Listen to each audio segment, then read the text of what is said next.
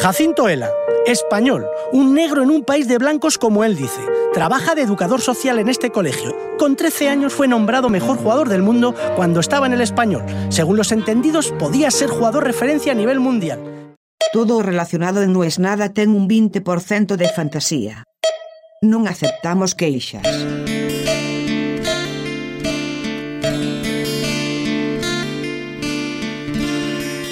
Esas cosas no sé si están bien, no sé si sirven de algo, no sé si suman de algo.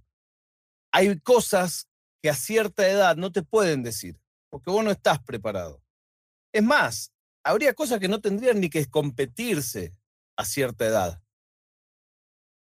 A este pibe le dijeron, cuando era un pibe, que era el mejor jugador del mundo infantil. A partir de ahí, ¿Cómo podés hacer para no volverte loco? Yo no lo sé, pero él lo logró. Porque a partir de ahí pasa a jugar profesionalmente, pasa a jugar en un país, en otro país, competencia importante, juega en la selección española juvenil y después termina jugando en la selección mayor de otro país. ¿Por qué? Bueno, pero mejor se lo voy a preguntar directamente a él. Buenas tardes, buenos días, buenas noches, Jacinto Elá, ¿cómo estás? Muy bien, rozando la perfección. Eso, eso es, no es poco, eso no es poco. Eh, Jacinto, ¿está bien lo que estoy diciendo? Que vos fuiste, en un momento dijeron que eras el mejor jugador del mundo infantil en 1996. Sí, la Nike organizaba un torneo en el que participaban 1.500 equipos infantiles de todo el mundo y dio la casualidad que me nombraron el mejor jugador del mundo infantil. Una locura. ¿Cuántos años tenías ahí? 14 años tenía, nada más y nada menos. O sea que estaba empezando en el mundo del fútbol y ya me estaban diciendo que era el mejor del mundo. ¿Cómo le pega a un pibe de 14 años que te digan eso? A mí, personalmente, no me afectó mucho más allá de que Nike me hizo un contrato con ellos de tres años recibiendo un montón de ropa para mí y para toda mi familia, pero a nivel personal tampoco me pesó mucho. Yo lo único que preocupaba era despertar envidias en mis compañeros, porque yo sabía que no era el mejor del equipo y podía alguien sentirse ofendido, pero se alegraron por mí, pero que en mi casa yo no era una estrella, básicamente, que mi madre me siguió tratando como un hermano, como un hijo, y yo no era la estrella de la familia, y eso creo que me salvó de no subirme a la parra. Jacinto hoy es escritor, Jacinto hoy tiene, ¿cuántos son? ¿Cuatro libros o cinco? Porque hay uno en inglés que no sé si lo contamos. Ese, libro en inglés, por favor, no lo cuente. Son cinco libros, si no me equivoco. Cuatro. Cinco libros. Y, y, vos, digamos, entre todas las particularidades que tienen, le voy a contar algunas cosas de Jacinto. Yo a Jacinto lo conocí a través de la internet. Es una persona que tiene una vida muy rica, muy interesante. Eh, hago un fast forward a jugando en el Southampton de Inglaterra, pero sus libros no son el típico libro de fui jugador de fútbol y te lo cuento. Básicamente porque entre medio hay un suceso que te diferencia del resto de los jugadores, que es que a los 26 años vos dejás el fútbol por voluntad propia. Sí, yo creo que ejercí conmigo mismo de Nostradamus, porque cuando con 19 años dejé el segundo equipo del Español de Barcelona, eh, le dije a mi representante que si con 24 años no estaba en primera división o jugando en segunda división, dejaba de jugar a fútbol.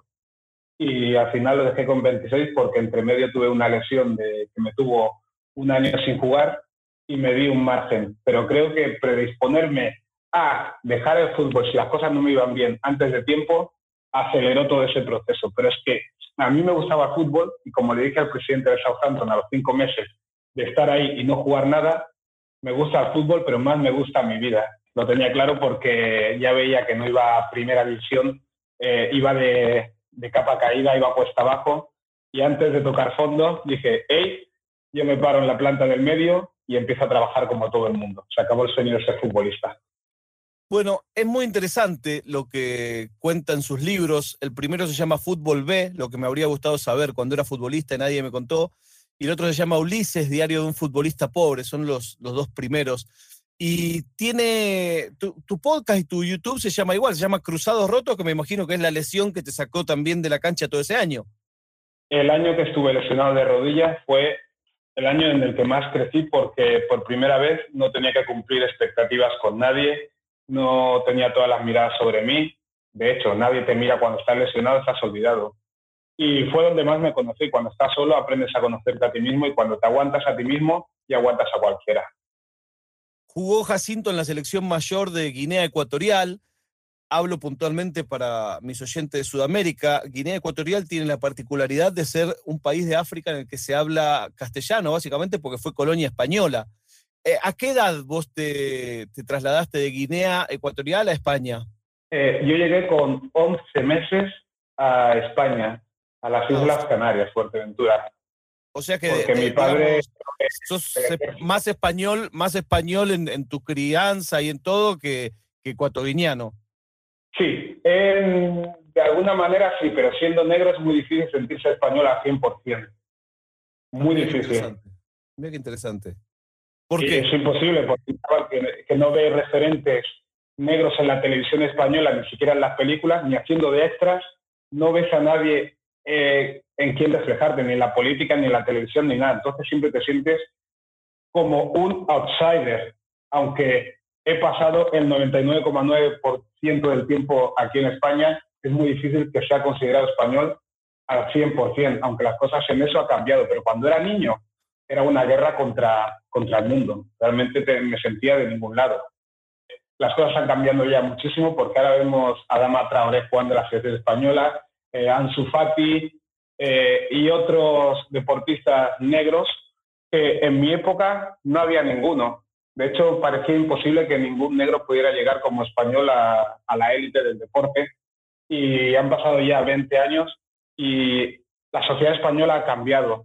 Yo me encontré eso sobre todo cuando llegué a Inglaterra con 19 años, que fui el primer español menor de 20 años en fichar por un equipo de la Premier League eh, estaba en una tienda, en el H&M, y una señora se me acerca y me dice, perdone, ¿dónde están los, pantalones, las camisas?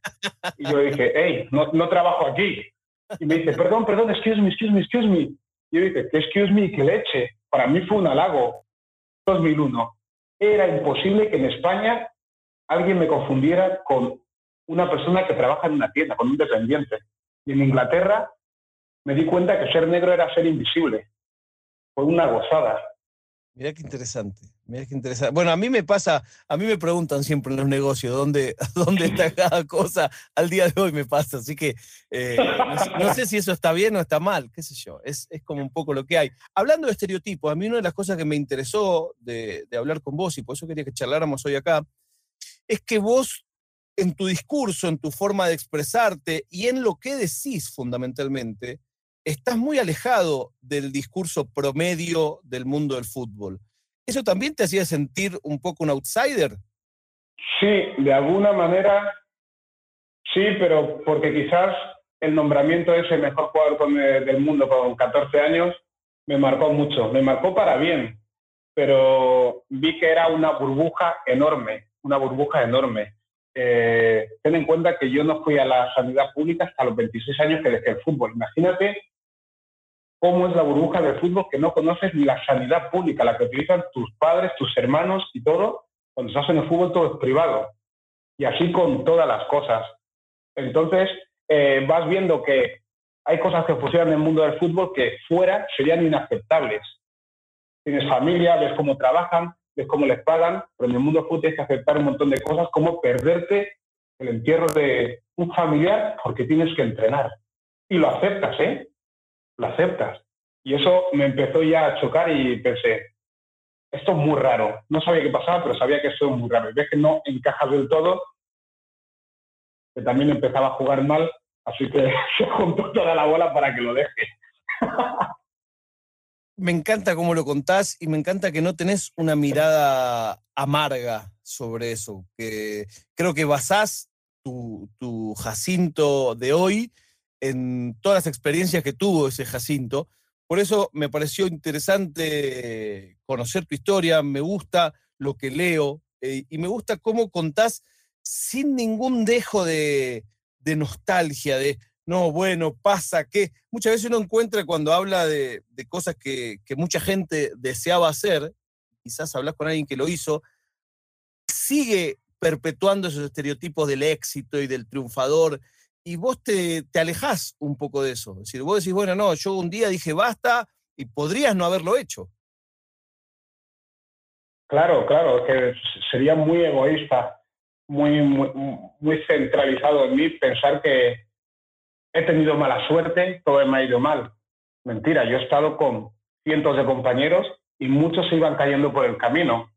Entonces soy consciente de que no todos llegaron a donde llegué yo, sé que otros llegaron más, pero cada uno llega donde puede, incluso los que llegaron mucho menos, yo me atrevo a decir que no fracasaron, porque a ver, el fútbol es lo que es y cuanto más arriba llegas, el embudo más pequeño se hace. Y aunque los aficionados te vean muy bueno, dicen, eh, vas a jugar en primera división y todo esto, cuando estás entrenando dices, qué difícil es meterse en ese grupo selecto de jugadores de élite. Es más difícil de lo que parece por muy cerca que estés. Entonces, valoro todo lo conseguido. Podría haber sido más, pero me conformo con haber salido sano y vivo del mundo del fútbol y no con la cabeza destrozada. Eso no es poco. Jacinto, quienes quieran comprar tu libro, leer tu libro o, seguir tu podcast, ¿cómo pueden hacerlo? Ah, pueden ir a mi página web jacintoela.com, está mi libro Fútbol B gratis en PDF y si lo quieren comprar está en Amazon, todos mis libros y, y nada. Ela se escribe como ella, como ella, pero con una sola L. E-L-A, Jacinto Ela. Esa es tu página. Ela, exacto. Perfecto. Perfecto. Y estás también en redes sociales. Y por último, lo que a mí me terminó de conquistar esta historia es que cuando vos te presentás arrancás diciendo lo que estás haciendo hoy, no arrancás diciendo lo que hacías antes. Entonces vos te presentás y decís, yo trabajo en una escuela, contame cuál es tu día a día. Mi día a día es levantarme, ir al colegio y en, el colegio ya por el camino escucho, buen día Jacinto, buen día Jacinto, buen día Jacinto, por la calle, los niños que van al colegio con sus padres.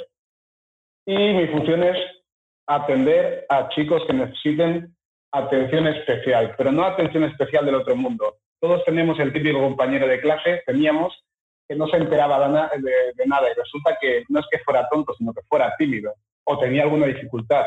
Entonces, yo soy como un maestro de apoyo y si tienen que hacer una pregunta, me la hacen a mí sin tener que exponerse al resto de la clase y entonces les soluciono esas dudas. También hay niños que tienen autismo, alguno que va en silla de ruedas, así que yo estoy para todo el mundo incluso para los profesores que también necesitan apoyo. Soy como el segundo entrenador del, colegio. Me encanta, me encanta la metáfora, me encanta que hagas eso, me parece que eso termina de cerrar, que las cosas pasan por algo y que por ahí cada uno tiene, tiene un lugar que encuentra en el que puede ayudar. Hoy a mí me hizo muy contento, Jacinto, compartir esta historia. Cuando haga el brindis de fin de año, una de mis alegrías de este año fue la comunidad que se creó con No es Nada y la gente que conocí gracias a simplemente hacer un podcast. Y vos claramente estás en esa lista. Te quiero agradecer, te quiero felicitar y quiero invitar a todo el mundo a que vaya a tu web a conocer más de tu historia, porque tu historia es muy interesante y también los invitamos a todos que pasen por el capuchino, ¿verdad? Sí, sí, yo, yo el capuchino es, es la vida. Y tu podcast, descubrirlo hace como tres o cuatro meses, es una barbaridad haber escuchado doscientos y pico capítulos en cuestión de poquísimo tiempo. Como decía aquel anuncio de Jesús Puente, un calvo, ojalá te hubiera conocido antes. Un calvo, ahí ya venía bien hasta que tiraste un calvo, pero bueno, ¿qué le va a hacer? No, no juzgo a la gente por la cantidad de pelo yo. no, es que el, del anuncio enseñaba un champú en picaídas y decía, ojalá te Ay, ay, ay, ay, Mira que cómo le traicionó el subconsciente. Bueno, te mando un abrazo enorme, Jacinto, y me gustaría que cierres vos este episodio diciendo esas tres palabras que los dos conocemos. No es nada.